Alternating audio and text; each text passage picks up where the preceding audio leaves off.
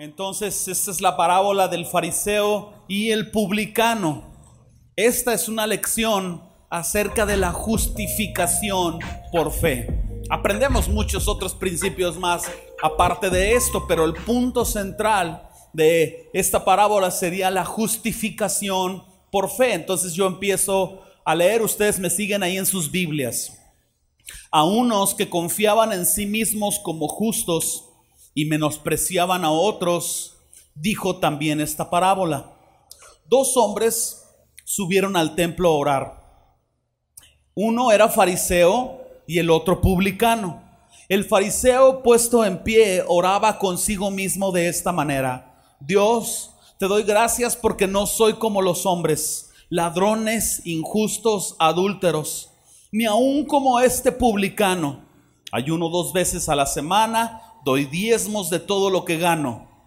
Mas el publicano, estando lejos, no quería ni aun alzar los ojos al cielo, sino que se golpeaba el pecho diciendo, Dios, sé propicio a mí, pecador. Os digo que este, el publicano, descendió a casa justificado antes que el otro, porque cualquiera que se enaltece será humillado y el que se humilla será enaltecido. Yo creo que el principio de esta parábola nos dice tanto, nos dice todo, ¿verdad? Jesús cuenta, propone esta parábola a unos que confiaban en sí mismos como justos y menospreciaban a otros. Y este es uh, un concepto que va de la mano. Cada vez que nosotros nos sentimos mejor persona que alguien más, sentimos que ese alguien más tiene tantas cosas mal que debe de corregir y nosotros no tenemos nada que corregir. Cada vez que nosotros tenemos este sentir, pasa este efecto en nosotros que tenemos menosprecio por esa persona, nos sentimos justos nosotros también y empezamos a menospreciar a, las demás personas, a confiar en nosotros mismos, ¿verdad? Sentirnos que somos espirituales o que ya alcanzamos un punto de madurez. No es necesariamente un sinónimo de fe, tampoco es un sinónimo de un estandarte de, pasión por Dios o de santidad, es todo lo contrario. Son sinónimos son síntomas del orgullo y de la religiosidad que de vez en cuando brotan en el corazón de algunos cristianos y que seguramente están en aquellos que todavía no han rendido su vida a Cristo. La autoconfianza, el sentirse que uno puede vivir sin la intervención de Dios es un efecto que viene desde el principio de la creación. Adán y Eva están ahí y está el árbol del conocimiento del bien y del mal la serpiente les dice, si ustedes comen de este fruto serán como dioses. Empieza a entrar en ellos una idea de independencia, de decir, bueno, tal vez nosotros podemos por nuestra cuenta. ¿Y qué es lo que sucede? Que ellos cometen el pecado original y esto se ha manifestado en el ser humano hasta el día de hoy. También aparece en nosotros de vez en cuando ese sentir de menospreciar a las personas. ¿Qué sucede? que también es una consecuencia de la caída. Hay una tendencia natural, la gran mayoría de nosotros, siendo bien sinceros, antes de Cristo y después de Cristo, hay una tendencia natural en evadir nuestra responsabilidad. Cuando alguien viene y nos confronta, lo primero que hacemos es defendernos.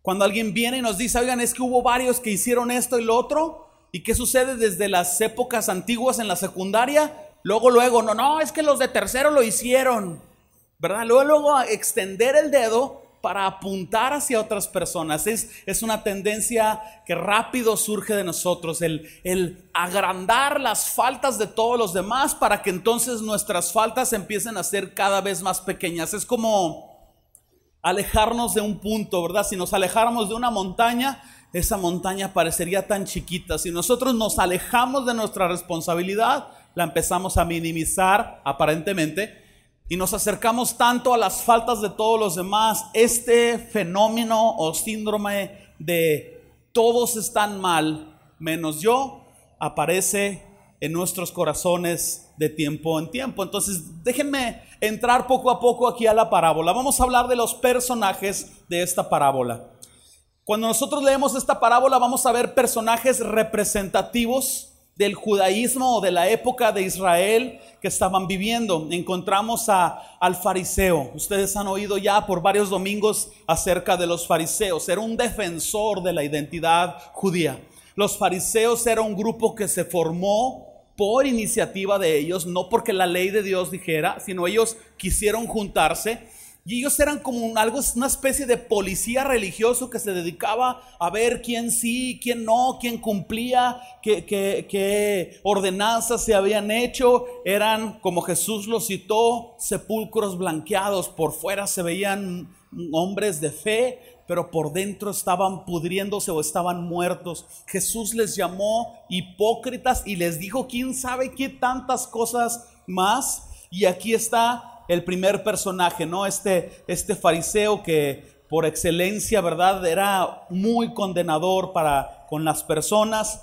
Había tanta lucha en la gente de Israel porque pues querían agradar a Dios, pero estos fariseos eran tan opresores que eh, había lucha entre si los querían o no. Tenemos al otro personaje que de veras no hay ni a cuál irle, un publicano. Un publicano era un, israelita que trabajaba para el imperio romano. Si nos ubicamos en el contexto de, la historia de lo que está sucediendo en ese momento, Israel había sido conquistado por el imperio romano y naturalmente el imperio romano no estaba ahí gratis. La idea de conquistar era eh, poder tener recursos y el imperio romano establecía sus propios impuestos. En una ocasión le preguntan a Jesús si es lícito darle impuesto al César. ¿Recuerdan esa, parte? Jesús les dice, denle al César lo que es de eh, César y a Dios lo que es de Dios. El imperio romano tenía sus impuestos y el imperio romano puso a los propios, algunos de los judíos, a cobrar estos impuestos. Ustedes se deben de imaginar a un publicano, corruptos, ladrones, tenían el respaldo del ejército romano, así que eran abusones. De repente, de un día para otro, ya no es un denario, ahora son dos denarios. ¿Por qué? ¿Cómo? Cállese o le cobro tres. Como en recaudación de rentas, ¿no? No, no, no, está bien, está bien, soy conejo. Dos denarios. Replaqueo, no, de volada, replaqueo. Estos publicanos eran corruptos, se enriquecían a costas de los demás, naturalmente eran perversos, eran tremendos, el pueblo no los quería. Encontramos que estos publicanos eran personas, como decimos por ahí, de lo peor, traidores a la patria. Piensen en un, en un ciudadano israelita normal que ve a un publicano, no solo lo veía como ladrón y como corrupto, sino como un traidor. Estás trabajando para los romanos que nos están oprimiendo. Entonces, Qué interesante es el planteamiento de esta parábola. Yo quiero hacer una nota aparte. Tal vez estamos poniendo y exhibiendo negativamente las estas dos personas, ¿no? Estas dos categorías. Muy sinceramente, en algún momento de nuestras vidas, antes o tal vez después de Cristo, pudiéramos nosotros adoptar la postura de un fariseo, ¿no? Extendemos el dedo y condenamos a los demás. En algún otro momento de nuestras vidas tal vez pudiéramos tomar la postura de un publicano, ¿verdad? Robamos o extorsionamos o somos corruptos en muchas cosas. Pero cuando vemos los registros del Nuevo Testamento encontramos que ni el fariseo ni el publicano como categoría, es decir, no por el hecho de que tú seas fariseo o por el hecho de que tú seas publicano, estás fuera del rango de la misericordia de Dios. Cuando nosotros ponemos atención al, registro bíblico nos damos cuenta que hay fariseos que se convierten a Cristo y hay publicanos que se convierten a Cristo. Déjenme citar algunos. En el, en el, capítulo 3 del Evangelio de Juan, no lo tienen que buscar, está Nicodemo acercándose de noche a Jesús. Nicodemo era fariseo. Y Nicodemo se acerca al maestro a confirmar que él era el Cristo, a preguntarle sobre la vida eterna. Y ese famoso versículo de Juan 3:16 que todos sabemos y todos hemos leído, está en medio de la conversación de Jesús con este fariseo, porque de tal manera amó Dios al mundo. Y Nicodemo, yo eh, este, estoy viendo que está reconociendo a Jesús, rindiéndose, encontrando salvación. Hay otro fariseo que está registrado en las escrituras como convertido, Saulo de Tarso, fariseo de fariseos, no solo era fariseo apasionado, era un fariseo agresivo y violento. Iba camino a Damasco a conseguir permisos legales para seguir persiguiendo a los cristianos. Un resplandor de una luz se le aparece, era Jesús. Saulo se convierte al Señor siendo que era un fariseo que consentía la muerte de personas. Ustedes van a leer en el libro de Hechos a Esteban, el primer mártir de ahí en ese tiempo de la iglesia primitiva. Saulo estaba ahí viendo cómo lo apedreaban a morir. Y sin embargo, Saulo entendió la gracia, reconoció a Jesús. Digo, cualquiera de nosotros lo haríamos, ¿no? Después de ese resplandor. Pero aquí están dos ejemplos de dos fariseos que no están exentos de la gracia y la misericordia de Dios. Publicanos. Déjenme citar un par de publicanos. Está un chaparrito arriba de un árbol llamado...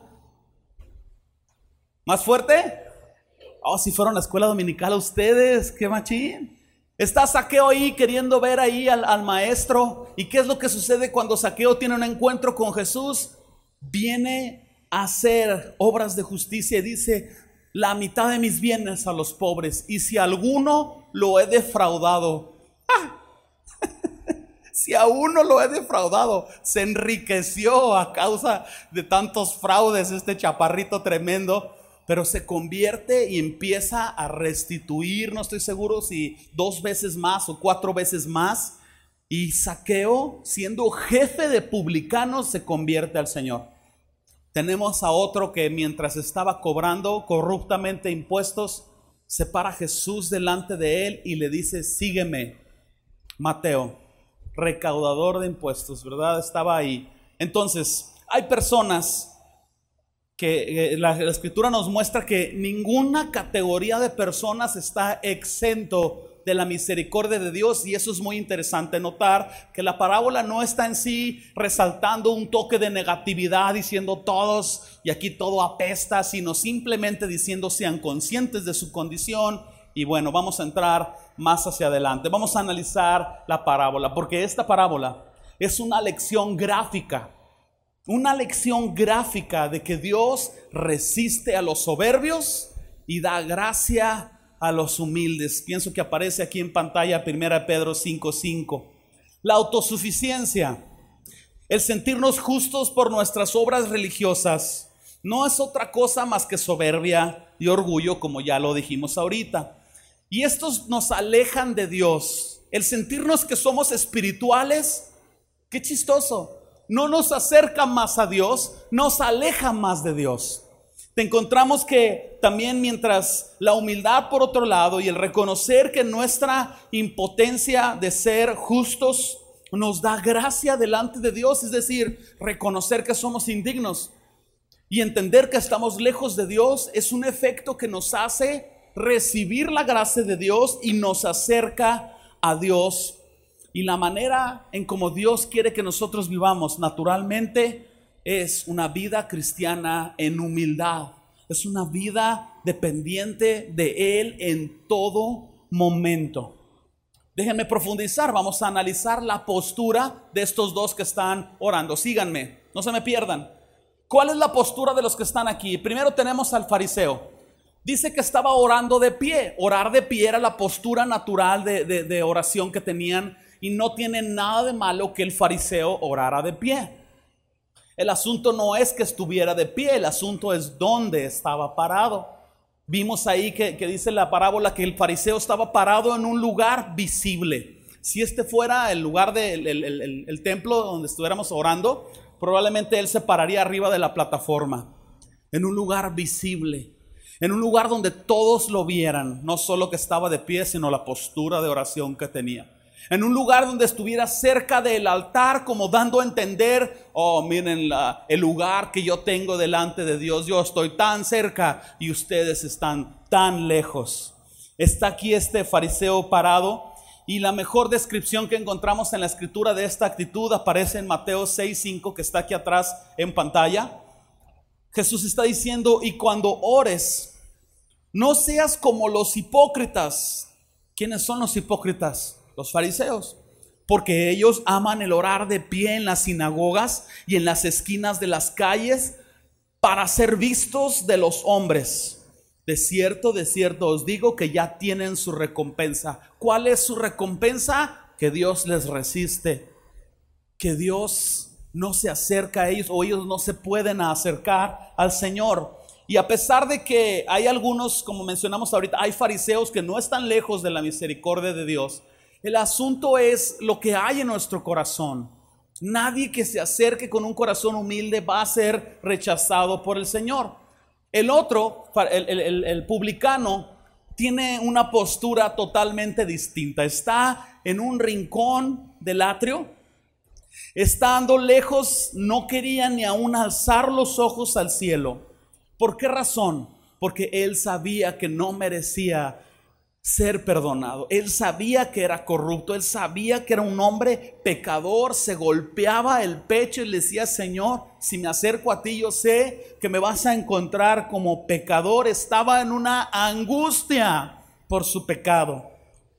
Y pensando en las posturas de oración de estos dos, me lleva a una autoevaluación que yo quiero compartir con ustedes. ¿En qué momento nos olvidamos de este sentir de humildad.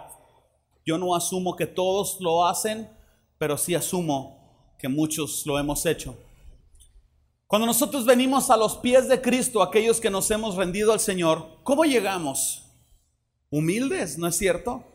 Yo, recuerdo tan, tan cerca todavía, llegamos humildes, lloramos el día de nuestra conversión, pensar que el Señor nos había perdonado nos, nos, nos daba un sentir de humildad muy similar a este publicano, no queríamos ni alzar los ojos, no sé si nos golpeábamos el pecho, pero sí en nuestro corazón había un quebrantamiento de decir, Señor, soy pecador. Y yo pregunto, ¿en qué momento de nuestra vida cristiana se nos ha olvidado esto. Cuando abandonamos este sentir de humildad? Cuando dejamos de sentir angustia por nuestro pecado? ¿En qué momento nos hemos sentido autosuficientes o hemos pensado que ya hemos alcanzado un nivel de espiritualidad en el que ya no necesitamos orar por nuestro pecado, nomás lo confesamos y, y ya? Antes de que termine este sermón, antes de que usted salga por esa puerta, yo quisiera pensar que todos debemos de retomar esta postura inicial con la cual nos acercamos a Cristo. Humildad y dependencia de Él. De otra manera, estamos acercándonos más hacia la autosuficiencia y cuidado con eso. Acompáñenme a analizar ahora las oraciones de estos dos hombres. Uno, el fariseo, oraba consigo mismo se complacía tanto de que la gente lo, oyera orar, casi al mismo nivel como él escuchándose a sí mismo orar para acariciar su propio ego. Oraba en voz alta para que todos lo oyeran, pero no gritaba porque se veía mal. La oración de este hombre es la típica postura de los fariseos, la típica manera de proceder de, estos hombres religiosos que se comportaban de una manera ostentosa, escandalosa, aparentando tanta espiritualidad. La oración del publicano también, misma cosa, es otro lado opuesto de esto. La oración del publicano era corta y sincera. Era una súplica genuina por el perdón de Dios. La oración de este publicano era una oración en la que él reconocía su propia condición. Y si nosotros profundizamos en esto, la oración del, publicano era esa súplica por el perdón de Dios, mientras la oración del fariseo era una eh, acción de gracias falsa. El publicano oraba por perdón, el fariseo oraba para exhibir su propia justicia o exhibir su espiritualidad. Hemos estado hablando durante toda esta parábola de este concepto, ¿verdad? Justicia. Hemos estado hablando de, de, esta parte de la escritura que nos dice que esta es una lección acerca de la justificación por fe. Y yo quiero hacer una pregunta. ¿Qué exactamente es el asunto entonces con los pecadores y con los justos. ¿Qué es lo que Jesús está tratando de decirnos? es tan claro en la parábola, pero vale la pena que nosotros profundicemos en esto. ¿Están listos? Respiren profundo, hermanos. Quítense los cascos, no se hagan. Muy bien, aquí vamos. En la mente de un fariseo, que Jesús contara esta parábola, en donde el peor de los pecadores desciende justificado y que el mejor de los líderes espirituales no desciende justificado, es una bofetada a su orgullo y a su religiosidad. Este fariseo que, o estos que se creían justos, debieron de haber sido tan ofendidos porque tenían su propio sistema de autojusticia. Entonces, los fariseos y estos hombres que confiaban en sí mismos como justos simplemente no podían concebir o entender que hubiera una perfecta expiación por los pecados. Simplemente no lo podían entender. Ellos estaban sufriendo por esto. Ellos sabían que muy en lo profundo de su corazón sus obras religiosas no les alcanzaban. Y tú me preguntas a mí, ¿cómo sabían? La manera de comportarse no parece. Lo sé porque Dios nos ha dado la conciencia. Dios ha puesto su ley no solo en palabras, Dios ha puesto su ley en nuestra conciencia. Ojo con esto. Vamos a pensar que alguien nunca ha leído la Biblia. Nunca ha leído los diez mandamientos, no matarás. Nunca ha leído sobre la condenación. Y está de repente en un conflicto personal y asesina a una persona o va manejando borracho y atropella a un niño y muere. La gran mayoría de los humanos sienten culpabilidad. ¿Alguien ha visto el efecto? Se vuelven alcohólicos porque no pueden con la culpabilidad. Entran en lapsos de depresión porque no pueden con la culpabilidad. Están en prisión y dicen lo merezco. No pueden perdonarse a sí mismos. ¿Alguien ha visto este efecto en las personas? Yo pregunto por qué. Porque su conciencia les da un dictamen de que algo de lo que hicieron por coraje, descuido, egoísmo, perversión, no está bien. Entonces yo tengo una fuerte teoría que los fariseos naturalmente sabían en su interior que no estaba bien su manera de vivir. Pero esa voz de conciencia se silencia cuando nosotros estamos queriendo hacer obras y queriendo hacer esto y queriendo ser espirituales y queriendo agradar a Dios por nuestros propios hechos. Y lo que estos fariseos hacían era ese efecto de todos están mal, yo estoy bien. Porque al minimizar sus culpas, esa voz de conciencia se silenciaba. Entonces, lo que hacían estos fariseos era medir su propia justicia con la de los demás. Y cuando hacemos esto, siempre habrá uno que otro que anda para el arrastre, ¿verdad? Siempre hay un borrachín por ahí que dice, ah, yo no soy un alcohólico, si yo hasta voy ahí a pan de vida, ahí con donde, donde tienen aire nuevo, ahí voy, ¿verdad? Y, nos, nos medimos ahí con, una mujer greñuda en otro rincón por ahí, vieja chilapastrosa, ni de seguro ni se bañó. Yo, yo, yo me bañé para ir a pan de vida. Y a lo mejor estoy diciendo ejemplos muy tontos, pero ustedes saben que una y otra vez tenemos esa tendencia de medir nuestra justicia con los demás. Y vemos a dos, tres que andan para el arrastre, los de esta sección del aire. Ah, no es cierto. No es verdad, ustedes ya dijimos, son los machines. Pero vemos a alguien y medimos nuestra santidad y, oh, no, o sea, pues claro, pues si yo, yo ya hice fundamentos, él apenas va a empezar, o sea, hay jerarquías, ¿no? Cuando tú mides tu justicia con alguien más, algunas veces vas a salir vencedor. ¿Qué pasa cuando tú mides tu justicia con el alto y sublime? ¿Qué pasa cuando tú mides tu santidad con la santidad de Dios? Te voy a decir algo. Una y otra vez vas a salir perdiendo. Aunque seas el pastor de una iglesia y el apóstol de apóstoles y lo que tú me quieras decir, tú mide tu santidad con Jesús, con el Dios santo y reverente. Y tú terminas entendiendo cuál es tu posición y el terreno que te falta por recorrer. Lo interesante de todo esto es que Jesús está citando, voy a poner una vez más Mateo 5:20. Bueno, voy a poner un versículo más en la pantalla, quiero agilizar los tiempos. Mateo 5:20 aparece aquí en pantalla, si está. Jesús está diciendo esto. Pero yo os digo que si vuestra justicia no fuere mayor que la de los escribas y fariseos, no entraréis en el reino de los cielos. Oh, oh. Tiempo. No se pierdan. Estamos analizando qué es este asunto con la justicia de Dios y los pecadores. Jesús está diciendo que si nosotros queremos agradar a Dios, nuestra justicia tiene que ser mayor que la de los escribas y fariseos. tiempo. Estos tipos ayunaban dos veces por semana. La ley hebrea decía que era un día de ayuno nacional al año. Estos ayunaban dos días por semana. ¿Qué hacemos? Para que nuestra justicia sea mayor que la de ellos, ¿qué hacemos? ¿Ayunamos tres días? Ellos daban el 10% de todo lo que recibían. No es en sí algo malo, eh, eh, lo que era malo era exhibirlo. ¿Qué hacemos? ¿Nos vamos al 20%?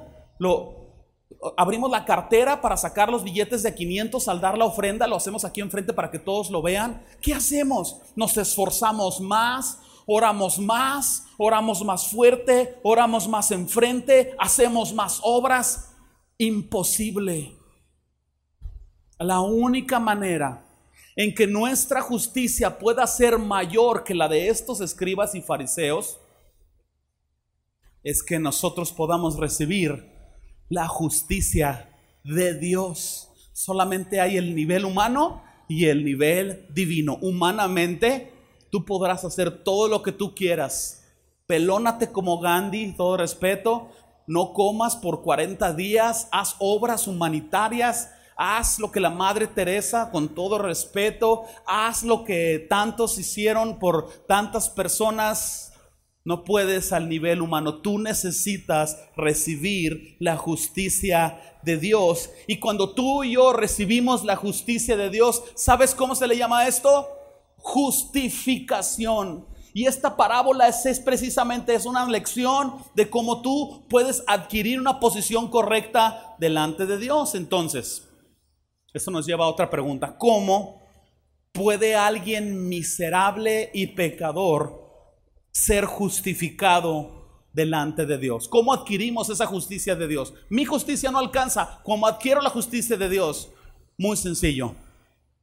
Reconociendo la obra de Cristo en tu vida entendiendo lo que Jesús hizo, que Él no tenía pecado, Él se hizo hombre, no pecó, todo lo que Adán no lo pudo hacer en el huerto, Jesús lo hizo en el desierto, todo lo que nosotros no podíamos hacer, Jesús lo hizo en la cruz, Él recibió el castigo, yo no recibí ningún castigo, Él resucitó, yo tengo una nueva posibilidad de ser libre del pecado, esta es la única manera de entender esta verdad del Evangelio y entender que no hay nada que yo puedo hacer para que Dios me ame más.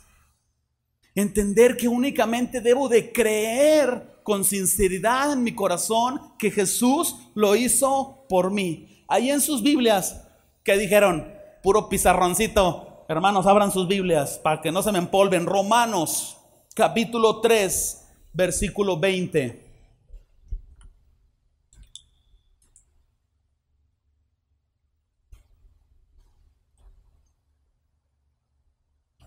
¿Están ahí? Ya que por las obras de la ley ningún ser humano será justificado delante de él.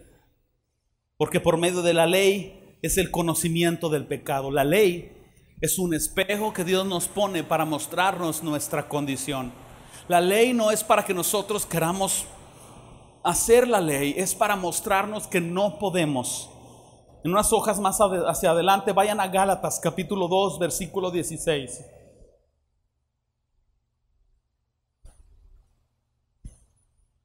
Gálatas 2:16, ¿están ahí? Sabiendo que el hombre no es justificado por las obras de la ley, sino por la fe de Jesucristo. Nosotros también hemos creído en Jesucristo para ser justificados por la fe de Cristo y no por las obras de la ley, por cuanto las obras de la ley nadie será justificado. Entonces, si la ley dice amarás a tu prójimo y tú quieres amar a tu prójimo fuera de la intervención de Dios en tu vida, tú no vas a poder cumplirlo. Pero si tú haces las cosas por fe, es decir, entendiendo que Jesús lo hizo por ti, creyendo que Él te da su justicia, entendiendo que no es por méritos religiosos, es simplemente por creer en Él y por creer que Él lo hizo accesible. Si tú pones atención a la manera en cómo esta parábola termina, Jesús está diciendo que os digo que este, el publicano, el que estaba orando por perdón de pecado, descendió a su casa, como dice ahí, justificado antes que el otro.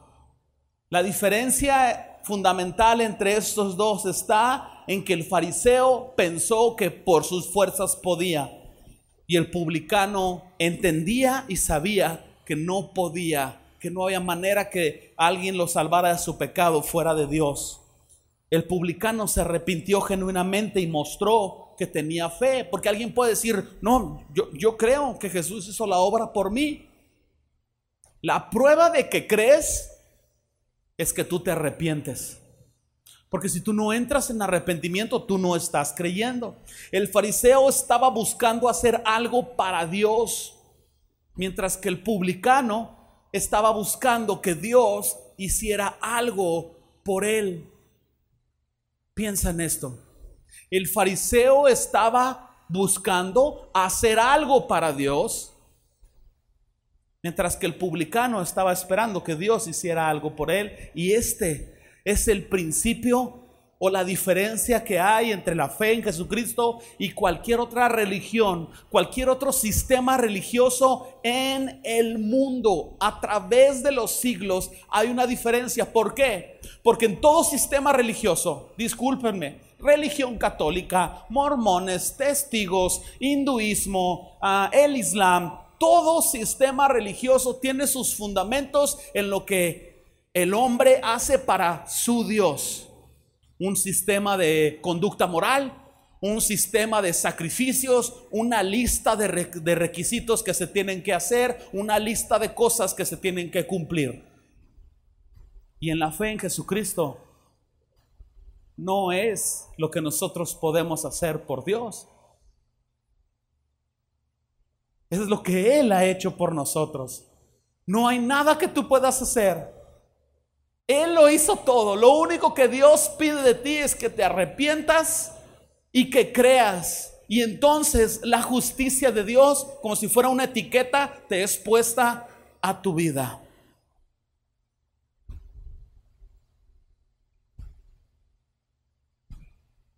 A mí me hace pensar esto. Me hace descansar tanto en el Señor. No hay nada que puedas hacer para que Él te ame más. No mereces más el amor de Dios que ninguna otra persona. Él te ama. Romanos 5.8 dice que aún siendo nosotros pecadores, Cristo murió por nosotros. El pecado no te, no te, separa del amor de Dios. ¿Hasta aquí vamos bien? ¿Estoy logrando explicarme? Sígame con esto. Entonces, si nada me separa del amor de Dios, ¿qué me falta? Reconocer la clave de la justificación está en reconocer. Este publicano estaba reconociendo su pecado. Reconocer que somos pecadores, reconocer que no podemos en nuestras fuerzas, reconocer que necesitamos ser perdonados. Y cuando tú reconoces esto y pones atención a este asunto de que el Señor te justifica gratuitamente, cuando tú reconoces, tú estás entrando por esa puerta a la salvación que se llama fe. El Evangelio verdadero conduce a los pecadores al arrepentimiento. Ojo con esto. Pero no es suficiente para nosotros como cristianos decirles a los pecadores, Dios te ama y tiene un plan maravilloso para tu vida. Es verdad, Dios los ama. Es verdad, Dios tiene un plan maravilloso para sus vidas. El asunto es que esta frase está incompleta porque nos brincamos la parte más importante que es que las personas tengan un encuentro con su pecado. Yo sé que las personas se condenan y quizás es por nuestra ineficiencia al mostrar la palabra de Dios. Pero es necesario que las personas se ofendan por su pecado. Ellos están ofendiendo a Dios en todo momento y en el momento en que ven su condición se ofenden. El Evangelio es un mensaje de confrontación para el hombre. El Evangelio es un mensaje de entendimiento que no puedo en mis fuerzas, que soy pecador y sin que antes sin que una persona reciba primero las malas noticias de su pecado, no puede entonces recibir las buenas noticias de Jesús. Todos tenemos esta necesidad de ser perdonados. El asunto es que no todos lo reconocemos. En pantalla aparece Marcos 2.17. Los sanos no tienen necesidad de médico, dijo Jesús, sino los enfermos. No he venido a llamar a justos, sino a pecadores. Piensa en lo que estoy diciendo en relación a este versículo. Jesús no ha venido a llamar a nadie que no reconoce que está enfermo. Todos están enfermos. Pero Jesús no puede hacer una invitación a alguien que dice, ¿por qué voy a ir al hospital si yo no estoy enfermo?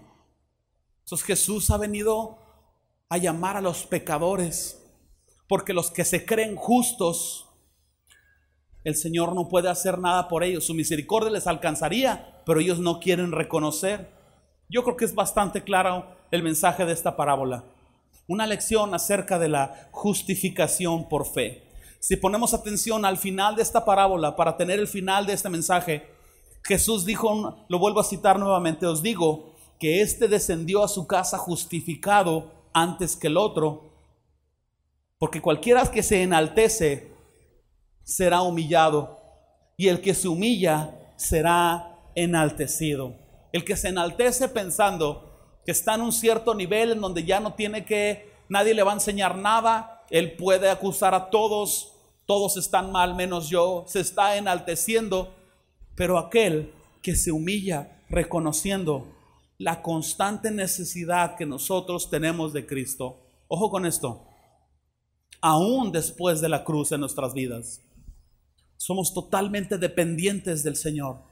Sí, su justicia se nos ha imputado por fe, pero todavía hay una pequeña o grande tendencia a nosotros a sentirnos autosuficientes y tiene que haber un constante recordatorio a nosotros que nos haga sentir humildes y dependientes de Dios. No pienses que eres mejor que los demás. No pienses que eres perfecto. Piensa que necesitas ser perdonado, aquellos que no han rendido su vida a Cristo. Y piensa si tú ya rendiste tu vida a Cristo, piensa que tú necesitas más de Dios y menos de ti.